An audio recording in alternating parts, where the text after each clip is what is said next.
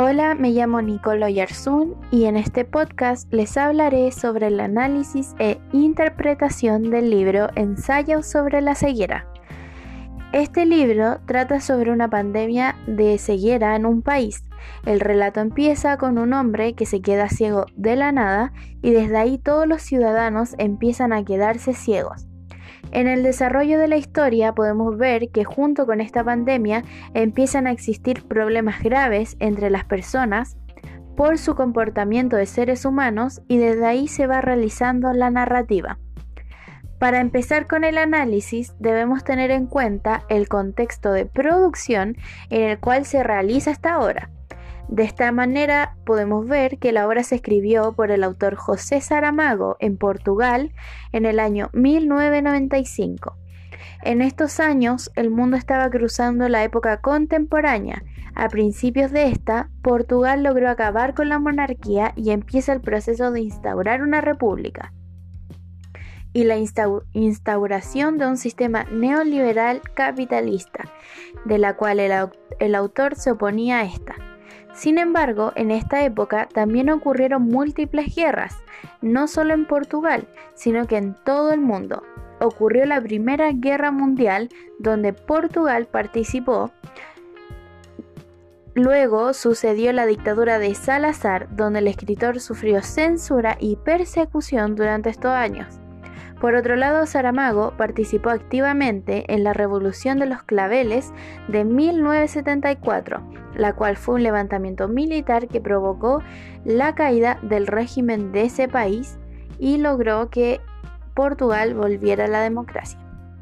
Por otro lado, si hablamos de la forma en que está escrito el texto, vamos a ver que el autor no hace uso de la ortografía puntual, en mi opinión, esto se debe a que busca que el texto, al igual que su contenido, genere en el lector una percepción de cansancio, y el tener que leer este texto sin puntos y sin los diálogos bien definidos es un poco agotador para el lector.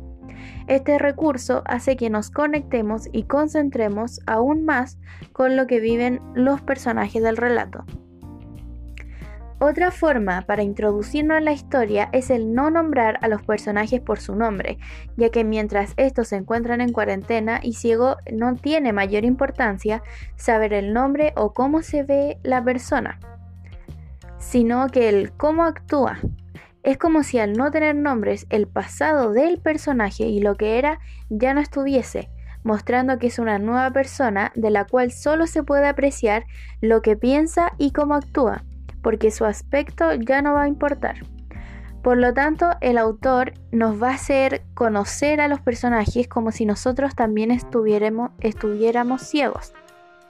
Si hablamos del contenido como tal, vamos a encontrar que los antivalores del ser humano en una situación tan delicada como la que se presenta en el relato, que una cuarentena, una pandemia o una enfermedad, van a salir a la luz.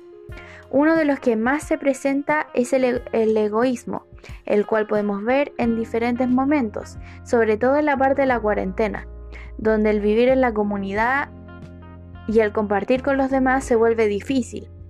De hecho, en este caso, los personajes piensan en el bien personal, dejando de lado el bien común y, al final se van a enfrentar unos con otros para poder sobrevivir. En una parte del texto aparece la siguiente frase. El peor ciego es el que no quiere ver, esta frase me llamó mucho la atención porque es muy cierta. Si llevamos el caso a la actualidad, nuestro país acaba de pasar por un estallido social, donde muchas personas empezaron como a ver los problemas y cómo estaba la situación país en realidad. A veces es difícil ver con toda claridad lo que está sucediendo, porque la realidad no es buena ni fácil. Por ende la gente, o la mayoría de la gente, prefiere seguir ciega o vivir en una ignorancia respecto a algunos temas. En el libro podemos ver que con la ceguera empezaron a salir ciertos problemas, como violaciones o incluso que militares empiecen a disparar a todos si estos se sienten amenazados.